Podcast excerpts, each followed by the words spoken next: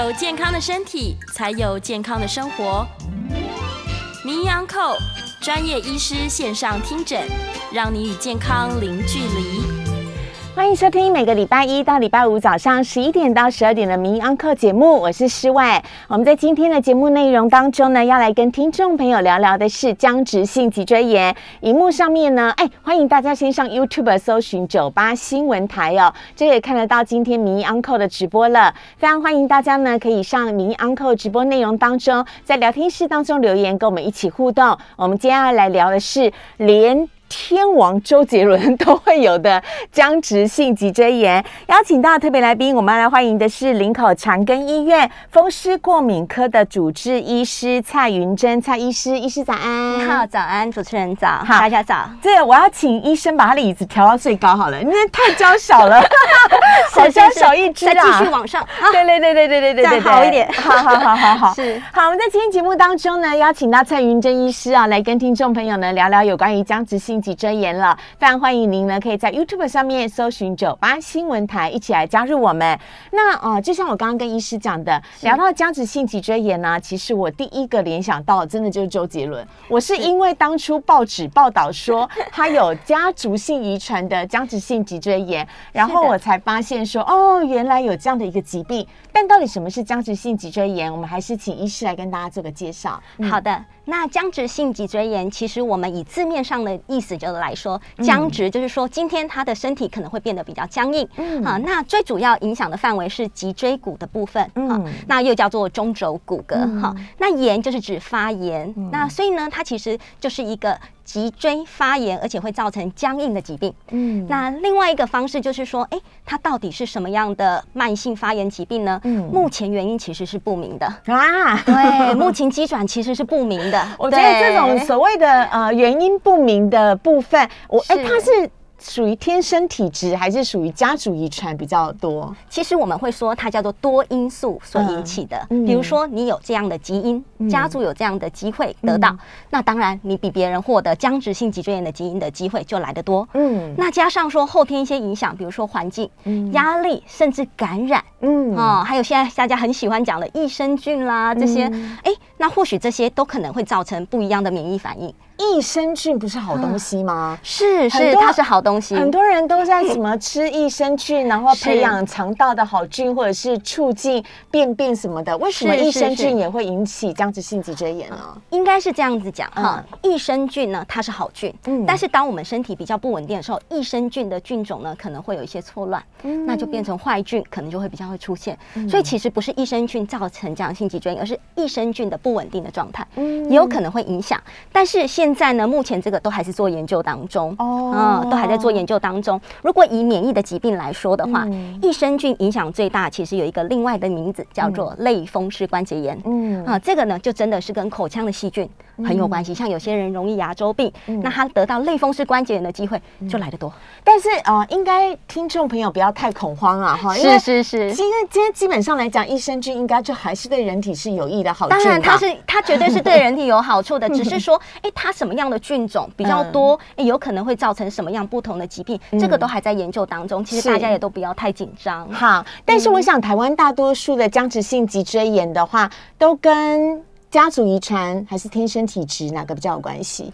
其实哈，那要跟后天比较有关系。当然。先天的体质，像是您刚刚讲到基因的部分。对，假设我的妈妈有僵直性脊椎炎比较多会发生的基因叫做 HLA-B 二十七，嗯，这是一个人体蛮特别的一个基因。嗯，那这个基因呢，它得到僵直性脊椎炎的机会就来的比较多。对，好，所以说我们其实有去做统计，嗯，僵直性脊椎炎的病人里面大概有九十趴是 HLA-B 二十七基因阳性的。嗯，但是换句话说啦，那说。我一定有这个基因，一定有这个疾病吗？对，其实僵性脊椎炎基因获得的状况呢，其实就只有哦占百分之九十的僵直性脊椎炎病人，嗯，有十趴的病人是没这个基因的，嗯，对。但是这也是我们的困扰。百分之九十有，那百分之十还是不知道原因是为什么。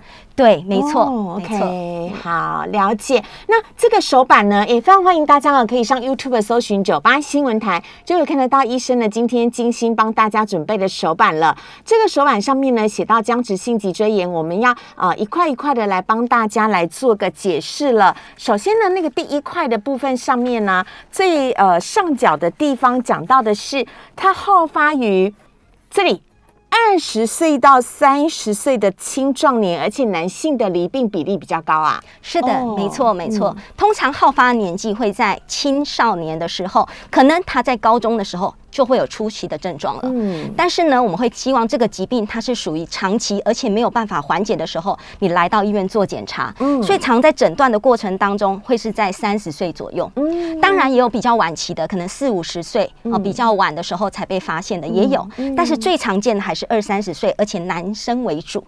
我听说僵直性脊椎炎是不是不用当兵啊？是的，没有错。哦，所以会不会也有人是在当兵之前会去做一下这个检验跟了解？如果有加急性家家族性的遗传，没错，的确是有蛮多的病人是来做这样的检查。但是呢，当然要免疫的部分需要更严谨一点，可能要到军方和可的医院里面再做复诊，嗯啊，才能能够达成说，哎，的确你不用当兵这样子。嗯，好嗯。那另外呢，我们刚刚这边有讲到了百分之九十的人有刚刚医师所讲那个呃，很像步枪名字的是是是 叫什么 A B 二十七。哦，H L A B 二十七，是的是的是好。另外，呃，我们要来讲到的是呢，它呢会在临床上面有了症状了，赶快自我来检验一下，可能搞。搞搞搞搞不好，平常的时候你只是觉得说，哎，自己是啊、呃背痛啊、不舒服啊等等，但是呢，搞不好这些其实是僵直性脊椎炎的症状哦。是的是的嗯嗯，啊，这个部分大家其实哈也不要太恐慌啦哈，有几个特点需要大家注意的。好首先就是下背疼痛，当然大家现在生活呢，因为都做的工作的比较多，下背疼痛有可能也平常也就会是会就会有出现了哈。嗯那这个最重要的特点其实是早上晨间的时候，嗯特别的疼痛，甚至僵硬。如果更严重的病人，可能晚上睡觉的时候就会痛醒了。哦凌晨的时候，他就说我睡到一半，哦，太不舒服，我就醒过来了。嗯啊，那这个状况呢，是我们要小心的。医生，你说晨间僵硬会超过三十分钟，会有那么长的的时间？所以对他是讲，他是整个躺在床上，然后就捏捏爬不起来，是想爬爬不起来？是这样吗？是的，因为我们自己可能亲没有亲身经历过，嗯因为我的病人告诉我的感觉是这样子，他说嗯。他躺在床上啊，可能今天有的人是不想上班，可能不想起床，然哦我们不想也是起床。对我们也是可能会有这样的情况，但是呢，这些病人是真的比较辛苦，是他想要下床，嗯。他都动不了。哦他已经知道自己要下床了，嗯。他都动不了，甚至踩地的时候脚还会出现非常疼痛的状态。OK，对，那这样子就真的是受到影响了。好，呃，可能要在床上挣扎到三十分钟嘛，哎，三十分钟也蛮长的，欸，非常长的一段时间，对，是好。另外呢，呃，你刚刚还有下面这边有一个，我们有一格黄色这一格是讲到背痛时间，背痛的症状要大于三个月，是的，所以它是连续性的喽。对，它的嗯背痛时间，其实它有可能今天压力比较大，工作压力比较大，可能就会比较痛。嗯那可能工作压力比没有那么大的时候，它可能会稍微缓解一点。嗯但是这个状态其实是陆陆续续。反会反复的发生，嗯。嗯呃，那当然这个状况就要小心了，有可能是跟不一定跟工作有关，不一定跟运动有关，嗯。因为我们也知道跟工作有关、跟运动有关，可能礼拜六、礼拜天在家休息，嗯。可能就缓解了，嗯，但是呢，他觉得越躺越不舒服，越躺越痛，是。嗯，越休息越辛苦，嗯。那这个部分就要担心。OK 哈，连续背痛超过三十个月，那夜间背痛就是刚刚医师所讲的，有时候他半夜就已经痛醒了。是的，哎，那个医生，我跟你讲，以前我没有背痛的时候，我不了解背痛有多痛苦。后来背痛的时候，我了解了，它真的是你躺在床上哦，左翻 右翻，对然后。弓得跟瞎子一样，或者是是说，呃，你你就是翻背过来躺，怎么样都不舒服。是的，没错。甚至嗯很多病人还以为是床不好，嗯一直换床垫。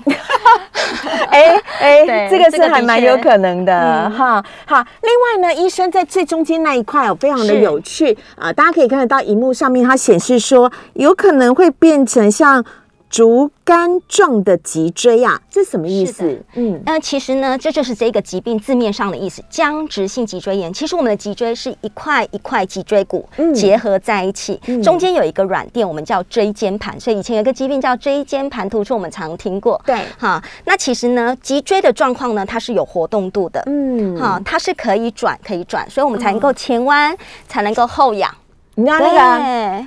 呃，游泳选手王冠宏在跳水，在游泳比赛的时候就这样，他很吸睛，对，很吸睛。我想他的背应该还蛮好的。对，就是你可以前弯，可以后仰。嗯，但是如果这个疾病的话呢，它就是会长出骨刺。那个骨刺之后呢，两块脊椎会搭个桥，哦，就手牵手接在一起了。嗯，所以当你的脊椎成搭了一个硬硬的桥了之后，它就没有办法好好的前弯，嗯，没有办法好好的后仰，是，那就会像竹竿一样。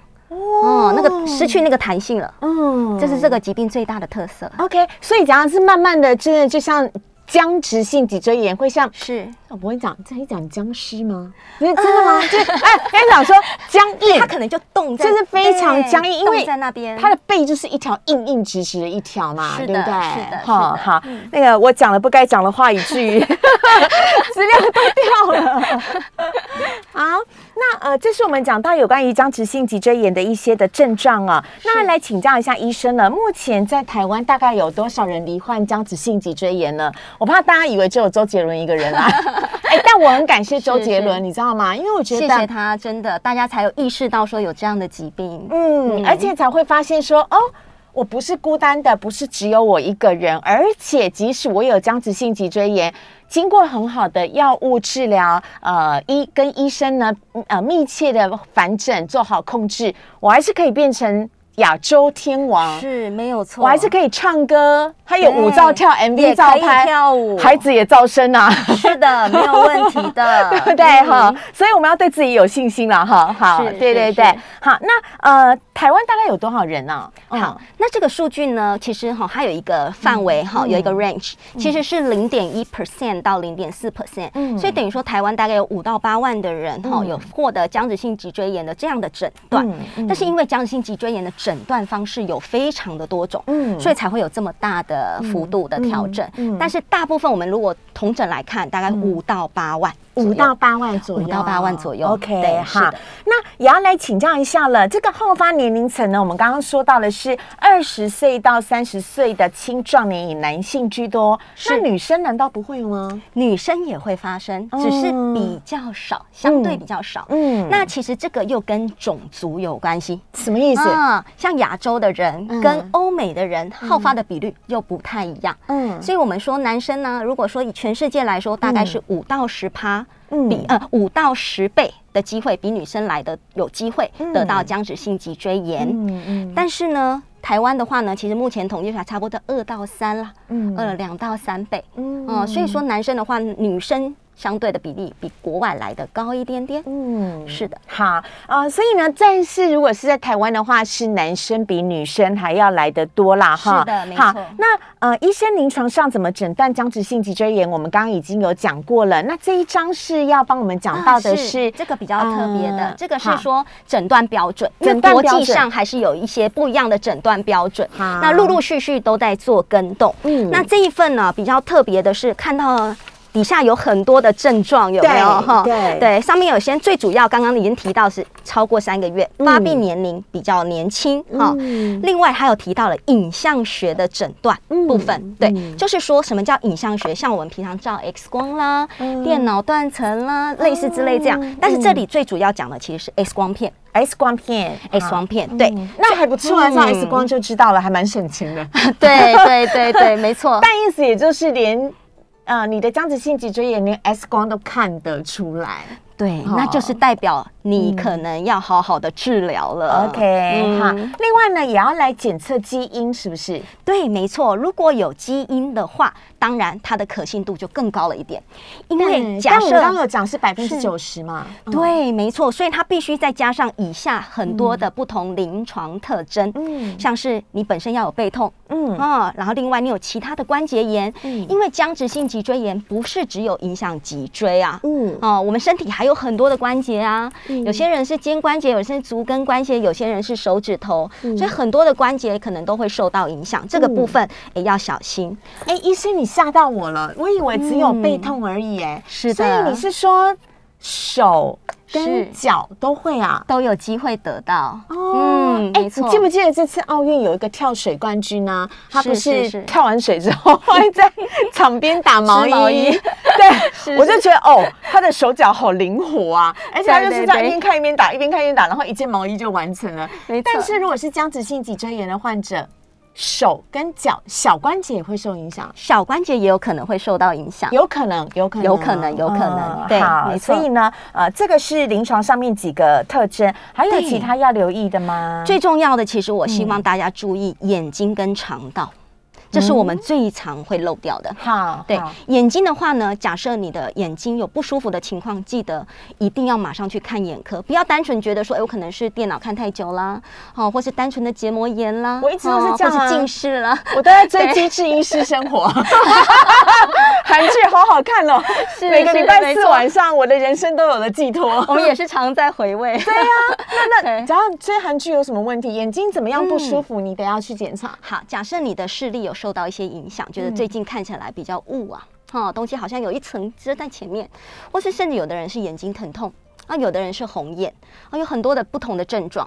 为什么会说一定要去找眼科？嗯，最重要是眼科有仪器，而且他们有很专业的检查，看看说是不是葡萄膜炎，这个很重要的名称。因为葡萄膜炎的话，有可能严重到会失明，而且非常的快，非常的短时间。它是侵蚀到视神经葡萄膜。哦，葡萄膜，葡萄膜，对，它可能很快就会失明。那另外担心的是，嗯，呃，我们刚刚讲的肠道的部分，嗯，因为肠道部。部分呢，我们常常会认为拉肚子，嗯，可能我今天是肠燥症，然后很紧张，我就拉肚子了，很好啊，拉肚子才会瘦啊，对，没错，我都是这样不吸收，没错。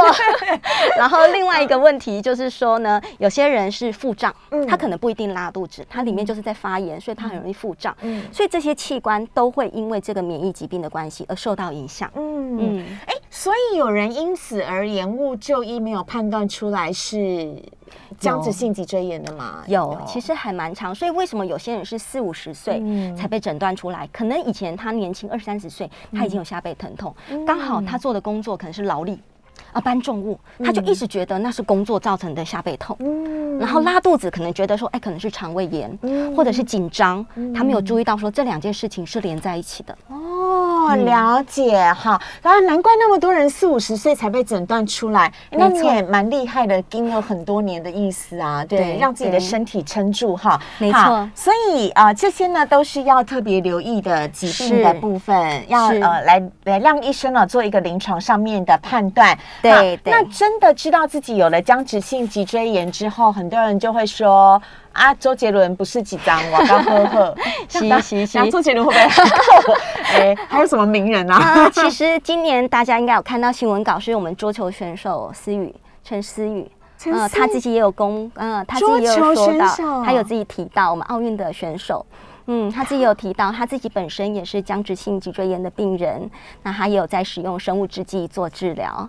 哦，哎，可是打桌球那个动作很快，你看小林同学是啊，快的，是啊，是啊，所以运动对他来说其实是有帮忙的。哦，但是僵直性脊椎炎的运动，我们后面还会再提到，因为在附件的部分会提到，它的运动还是可以要做一些选择啦。嗯嗯嗯，会护会保护的比较好。OK，好，对，但是绝对不能不动，这是重点。我刚一下差点震惊到忘了我要问什么问题。我是是是，僵直性脊椎炎呢，不治疗的话，可能会有什么样严重的后果吗？呃，可能要请医生来跟大家做个提醒。嗯，好，刚刚有提到最严重的状况，当然是变成竹竿的脊椎哈，但是竹竿的脊。椎其实它没有像说，哎，刚刚 主持人您提到了说，哎，像僵尸一样这样子很硬的状态哈。我说的是背 背硬背硬，对对对。但是其实它不是这么的直，嗯，因为我们身体的脊椎其实它是一个 S 型，对，好，所以说当你变直的时候，嗯它其实是往前弯的，哦，它不是站挺的。所以会有点类似像驼背这样子驼背，他会一直看地上。嗯。所以有些病人进来哦，他其实敲敲门敲进来的时候，他不是直着进来的，嗯。他都看着地上。嗯。那时候我们可能有时候出诊断就已经会知道他是僵直性脊椎炎比较末期的病人了。嗯。对，这个部分是真的要小心。嗯。那另外呢，病人不可以忽视的就是，如果假设你今天发生了一个重症，一个肺炎，好嗯，以现在肺炎大家最流行的这个话题对来说，最害怕的得到肺对炎，得到嗯。肺炎，因为我们的脊椎它一样是有弹性的，嗯我们的肋骨才有办法打开，嗯呼吸状况才有办法变好。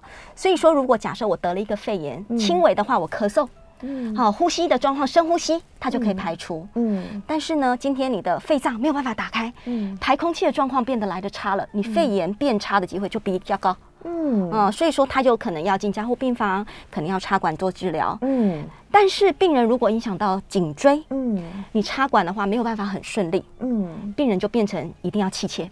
哦。哇，那这样子的话，后果就是非常的难处理了。对，嗯。呃，而且呢，医生这边有讲到一些僵直性脊椎炎的一些并发症，是的，我我完全很难以想象，哎，这个要请医生一个一个来帮大家讲。非常欢迎您上 YouTube 搜寻九八新闻台，就可以看得到我们今天呢在节目当中帮大家呢准备的这个直呃手呃手卡，手卡上面呢有讲到僵直性脊椎炎的这些并发症哦。呃，我觉得有了这些并发症，就跟你知道吗？就像糖尿病或高血压有并发症一样，呃，糖尿病、高血压、三高最大并发症就是中风嘛，或心肌梗塞嘛，对，心血管疾病，甚至是呃神经病变等等。那这一些是僵直性脊椎炎的病变，它或许不会马上危及你的生命，但绝对会造成你生活很大的困扰，困扰，嗯对不对？没错，没错，没错。好，那呃，我们给大家一个时间，广告时候赶快先来截图一下。对，非常的重要，不可以忽视的部分。对对对，然后我们先进一段广告，等会再回到节目的现场。欢迎回到名医央科的节目现场，我是施伟。我们在今天节目当中呢，邀请到的是林口长庚医院风湿过敏科的主治医师蔡云珍医师呢，跟听众朋友呢聊聊各种有关于僵直性脊椎炎方面的相关问题啊。蔡医师呢是一个即使戴着口罩，我也看得出来她是个美女的医师。嗯谢谢谢谢大家。而且声音很好听，所以呢，请大家呢赶快上 YouTube 啊，搜寻九八新闻台，就可以看得到呢。今天在节目当中，我们跟大家聊了僵直性脊椎炎了。讲到僵直性脊椎炎呢，其实真的大家呃不会陌生，除了像我们刚刚讲到的天王周杰伦之外，还有。桌球选手陈思雨，他是在去参加东京奥运之前就发现自己发病了吗？因为我以我其实一刚开始是看到新闻稿了哈，哦那新闻是提到说好像之前他就已经有诊断，而且呢，哦因为呃选手呢其实比较担心就是用药的部分，对呀因为有担心说有没有禁药的问题。对对对对对对对对对对我突然想俄罗斯 ROC 是是是，禁药的问题非常的重要，要很小心。嗯所以呢，其实他是有接受生物制剂的治疗，哦因为这样子他口服的用药就可以减少。对，是是是好。嗯但我真的很佩服，是即使他有僵直性脊椎炎，他依旧是应该是有接受某种程度良好的控制，才能够有精神、有体力、有好的体格。是 是去参加桌球比赛，尤其这一次呢，全台湾民众应该都知道桌球比赛有多激烈了吧？是其实我常常看不到那一颗球在哪里。反应要很快，很快很快很快，非常快，而且要想想看，是在那么短的距离哦，一张桌子的距离之间哈。好，所以有僵直性脊椎炎不是世界末日，对，没错。对，我希望说，病人其实不要太担心，然后也不要太紧张，只要好好的规律的追踪，因为其实最重要的是，病人如果症状缓解了，嗯不太疼痛了，常就万家看医生。嗯，对，呃，可能下次来十年后、二十年后，脊椎就都已经连在一起了。哎，很好哦，那对个脊椎会变形哦，嗯会真的要小变形心，对哈。所以呢，我们一定要。把握黄金时间，及早治疗，而且即使如此呢，我们还是要用恐吓诉求一下，啊、没有啦，要来告诉你说，僵直性脊椎炎没有好好治疗的话，发生以下这些并发症，就太可惜了。是的哈没错好，所以呢，请上 YouTube 搜寻九八新闻台，就可以看得到漂亮的蔡医师，还有蔡医师呢所带来的手卡，要来让大家了解一下。好，请医师来帮我们做说明。好，嗯那僵直性脊椎炎其实有很多的并发症。那这个板子呢，上面绣出来的是比较常见的。好大家可以先看到这个眼睛，哈，从上到下了哈。好那眼睛可以看到刚刚讲的红彩炎啊、葡萄膜炎啊，这个是眼睛我们不能忽视的。嗯。其实门诊有很多病人是眼科医师，嗯。真的很感谢他们转病人过来。嗯啊，他可能一刚开始他没有下背疼痛的症状，嗯啊，也没有肠道这些症状，他只有眼睛的症状。嗯那医师很警觉，眼科医师就请他来风湿科来做检查，发现的。好嗯，另外就是刚刚有提到的发炎性的肠疾病，可能会有拉肚子腹胀的情况。哈嗯，哎，便秘不算啦，啊，便秘其实不算，但是哦，要拉肚子才算。呃，拉肚子的话会是最常见的表现。当然，有的人已经拉到没得拉了哈，有可能他 对哈，那这样子可能就会嗯就会辛苦一点，可能症状不一定那么典型了。OK，好好，，那接下来可以看到。发炎性肠疾的下面是不对称的周边关节炎哈、嗯那其实病人会对这个不对称这个名字哈比较呃在乎一点。嗯他说有可能我双膝都疼痛，有可能嗯双手都疼痛。嗯那这样子我就不是僵直性脊椎炎的并发症了吗？嗯其实不是完全是，只是说嗯比较常发生不对称、嗯啊。那对称的还是可以发生哦。嗯啊，接下来看到，呃所以不对称的关节炎是发生在类似膝盖吗？髋膝关节盖可能发生，髋关节也可能，脚趾头、手指头哦都有可能会发生。也就是单边的意思，不对称就是单边的意思嘛，对不对？是的是的哦是的。好好好，好，另外来看到这边是心血管，好，那心血管疾病其实也不是只有僵直性脊椎炎的并发症而已，嗯。因为它是一个慢性发炎的疾病。嗯。僵直性脊椎炎也好，类风湿关节炎也好，哈、嗯。那因为身体在慢性的发炎，嗯。哈、所以我们的血管就容易病变，嗯。哈、就容易发炎阻塞，哈、嗯。所以在的确在心血管疾病，它也是一个并发症哦。哈 OK，好那接下来一个比较特别的名词，我相信大家哈、哦。可能有一半以上的人没有听过哈，肝癣哈。对。那我们肝癣呢，俗称又叫牛皮癣，或者叫做银屑病。对。哦，那它好很有雪花片片飞，是的，是的，它也是一个免疫的疾病嗯哈、嗯。但是在这个分类上比较特殊。嗯。肝癣本身，如果假设你没有关节的症状哈、那你可能以后有可能会出现关节的症状。嗯那这些关节的症状可以跟降心脊椎炎合在一起，也有可能可以分开。嗯那现在目前这个定义其实有分好多派啦，啊、嗯那的确它可以是僵直性脊椎炎的一种皮肤表现。嗯嗯所以肝癣不要忽视，尤其像常常发生在耳朵后面啦，嗯哦头皮周围啦，有些人在肚脐圈圈那一边啦，有些人在腹股沟、骨沟哦都有可能会出现。嗯，好好，呃，肝癣你可能想说，哎呀，我怎么得了一个皮肤病？但是是它有可能是僵直性脊椎炎所引起的，对不对？对，它有可能是僵直性脊椎炎引起，也有可能单独。哦对是的好。嗯最下面这个是哦，肌腱附着的病变啊，这个是什么？？OK，大家看到这个名词可能会觉得比较难懂一点哈，嗯在在下角的地方哈。好，那这个名词其实换句话说，大家有听过足跟发炎、阿基里斯腱发炎？当然有啊，对，嗯所以说呢，那其实就是我们的肌腱附着在骨头的那个位置，嗯那个点在发炎，我们叫着骨点的这个肌腱发炎。嗯啊、但是呢，不是只有阿基里斯腱有这样的状况啊，我们可能手也有啊，嗯啊、其他的关节可能会有啊。那会变成怎么样？会变手脚打不开吗？还是什么？啊，你会觉得手脚会觉得很紧绷、很胀。那如果在足跟的话呢，比较严重的人，你会看到阿基里斯腱肿起来了哦啊。那当然，比较轻微的人只会跟你讲说，我脚跟很痛，没有办法好好的踩地。，OK，好，所以呢，这个是呃僵直性脊椎炎的并发症，但是还是要再次重申刚刚医师所讲那句话：僵直性脊椎炎不是世界末日。早就已经行之有年，有很好的药物，尤其是在最近这几年，有很好的生物制剂，连奥运国手都在使用。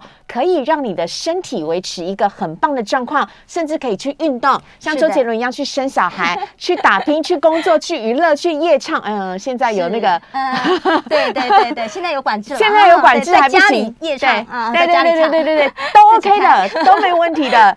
所以呢，我们要请医生来告诉我们僵直性脊椎炎的一个治疗的方法了，好不好？好，没问题，嗯没问题。好。那治疗方法其实是讲药物好了。哦好啊，没问题。好，在治疗方法其实是病人最最在乎的，嗯，当然，对，因为呢，他们都是在很年轻的时候诊断，嗯。他很担心说，我是不是要吃药吃到我进棺材？嗯，对，虽然说呃，这个这个话比较不好听，但是大部分人其实最担心的就是这一件事情。嗯嗯。最主要第一个治疗的药物，希望先止痛，嗯。所以我们会给病人止痛药。嗯，但是止痛药又有分可以消炎跟不能消炎的，对。所以我们会选择可以消炎的止痛药，嗯所以叫做消炎药。哈 OK，对哎可是你直接上面写类固醇呢？为什么会是类固醇呢？好，那这个就要跟大家做一个区分了哈。类固醇其实这个地方指的不是口服类固醇，那也不是，它是说假设我们有足跟发炎、阿基里斯腱发炎，局部用注射的方式打一点点消炎进去。哦啊，所以岂不其实不是叫你一直口服、一直吃、一直吃其实在这个角色目前不是那么的重要，嗯嗯哦，所以不嗯建议。哈哈，所以是有必要的时候再呃打类固醇，那其他的我们就吃。非类固醇的抗发炎药物哦很重要哦。对这个嗯我怕你们会担心，所以呢，这边是的跟这边非类固醇的抗发炎药物很重要哈。大家看到类固醇会很害怕，因为毕竟它的副作用蛮多的。什么月亮脸、水牛肩、青蛙肚啊？对对对，尤其女孩子，一些年轻女孩子被诊断的时候，她就很害怕，说：“嗯医生，你是不是要开类固醇给我？”对我说：“你不要担心，我嗯给你的是非类固醇抗小抗发炎药。”非类固醇哦，对，非类固醇抗发炎。炎药，类固醇只是说我们局部发炎肿胀的时候，关节炎的时候可以注射。嗯。啊，注射在局部，嗯。不是注射在血管。好。啊，大概是这样。另外呢，要来看到的是下面还有免疫调节剂，是是，这个好像是在你们过敏免疫风湿科还蛮常看到的耶。对，它是哦一个蛮传统的免疫调节剂的嗯。说法了哈。嗯。因为其实呢，生物制剂也是一种免疫调节剂，嗯啊，嗯那只是嗯。比较新式的。嗯，嗯它的作用是让你的免疫系统不要那么样的过度活跃吗？是的。哦或者是换个角度想，应该是说让你的免疫系统比较稳定。好，嗯但是医师这个药物的使用，它是否有一定的先后程序？就是一线、二线、三线，一线一线一线的来使用，不会说一定啪一下子就要到用到最后面的药嘛，对不对？没错，没错，没错，都是按顺序的。所以说，嗯很多人在非类固醇抗发炎药的时候就获得控制了。嗯就不需要用到后线这些药了。嗯好，那免疫调节药呢，其实有非常多的种类，嗯依照不同的疾病，我们会去做选择。比如说嗯你是类风湿关节炎，我们选的又不一样了。对好，那好红斑性狼疮选的也不一样。好那如果我们今天讲僵直性脊椎炎，我们最常使用的叫做沙乐啊，好，沙乐这一种药它是生物制剂嘛啊，它是啊它是口服的口服的这个传统免疫调节剂。？OK，好，那到底什么是生物制剂呢？我们要先稍微休息一下，待会回来的时候继续请教医师。欢迎回到名扬课的节目现场，我是施伟。我们在今天节目当中呢，邀请到的医师呢是林口长庚医院的蔡云珍医师呢，来跟听众朋友呢聊聊各种有关于僵直性脊椎炎方面的相关问题啊、蔡云珍医师呢是林口长庚医院风湿过敏免疫科的主治医师，对于治疗僵直性脊椎炎呢，他有非常丰富的经验。那我们今天在节目当中最压轴、最精华就这一段了，因为我们要一直就是你知道，就是更新我们最新的医疗治疗的趋势。那也要告诉你，就是说，如果有一些病人你服用前面的这些免疫调节剂或者是抗发炎的药物，哎，有些人就是怎么样都改善不了，甚至可能比如说有严重的肝炎啦，甚至呃。你你知道那个骨头变形会回不来的哈，对，对没错，对，就是不要让不不要让那么糟糕的结果发生的话，那现在呢，我觉得过敏免疫风湿科跟各科都有个很大的福音，就是叫做生物制剂。而且听说今天要介绍这个对僵直性脊椎炎有帮助的生物制剂是连孕妇都可以用的。嗯是的好，我没们请医师帮我们做个介绍。好，那大家其实陆陆续续这十年来，生物制剂一直蓬勃的发展嗯哈、那除了在风湿过敏免疫科会用到的话，其他科呢其实也会用到。嗯那大家可能对这个名词会有一点点的困扰，说什么叫做生物制剂？对对，我举一个例来说好了，为什么要有研发出这呃这这样的药物呢？嗯其实你大家上面看到的类固醇，大家很害怕。嗯，传统的免疫调节剂，大家其实也很害怕，因为毕竟副作用来的相对多。对，如果以癌症的角度来看，嗯。我们也很担心，像是化疗对、化学治疗，为什么？因为它所有的细胞可能都会受到抑制，嗯都会受到影响，可能病人就会落发啦之类的很多副作用。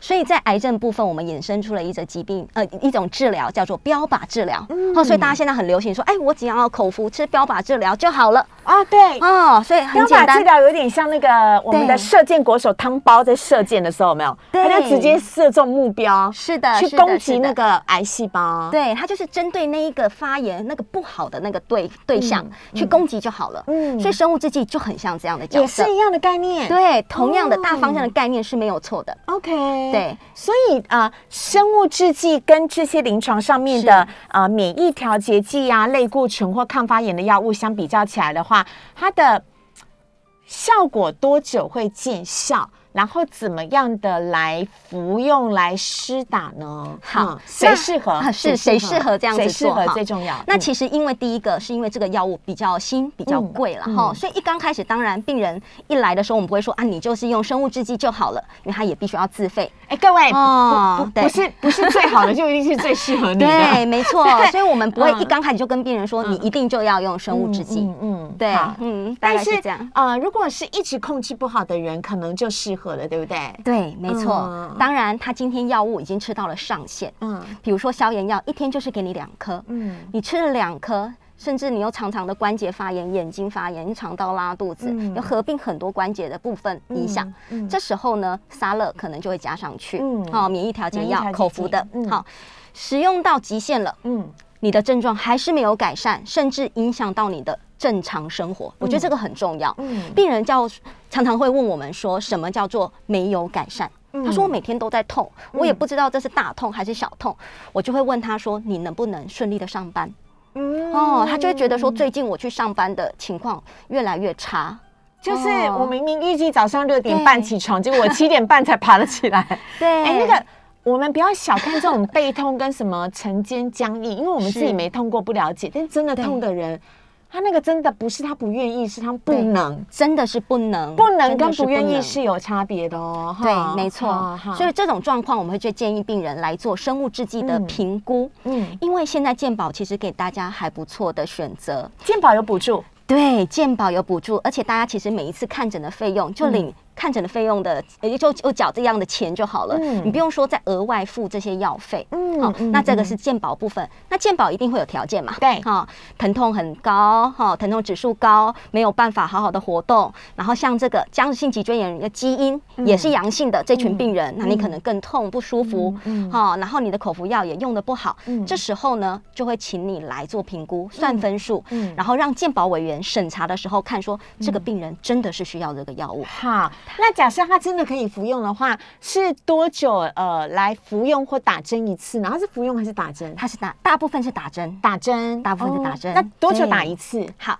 那打针的话，依照不同的生物制剂，嗯。其实又有不一样的选择。哦。啊、又有不一样的频率，嗯。有每周一次的，嗯。有每两周一次的，也有每个月一次的。嗯。哈、对，但是就看病人的习惯，还有他的状况，他会觉得说，哎，这种情况我可能每两周一次打，对我来说效果是觉得最好的，我们就可以会去试。嗯。那他会在组间试，什么叫组间试？就比如说这一大类的生物制剂嗯。里面有五种药，嗯。它可以在里面替换，嗯。嗯，或者是呢，第一类生物制剂跟第二类生物之间交换，啊、这个也可以，组内跟组间都可以。但我只关心刚刚你讲的孕妇也可以打的生物制剂是哪一种？是是。因为我这个，因为我跟你讲，每个生病的病人他渴望的其实都只是一个很简单的事情，叫做我希望跟正常人一样的生活。对，我也想要生小孩，我也想要去工作，我也想要有朋友、有休闲娱乐。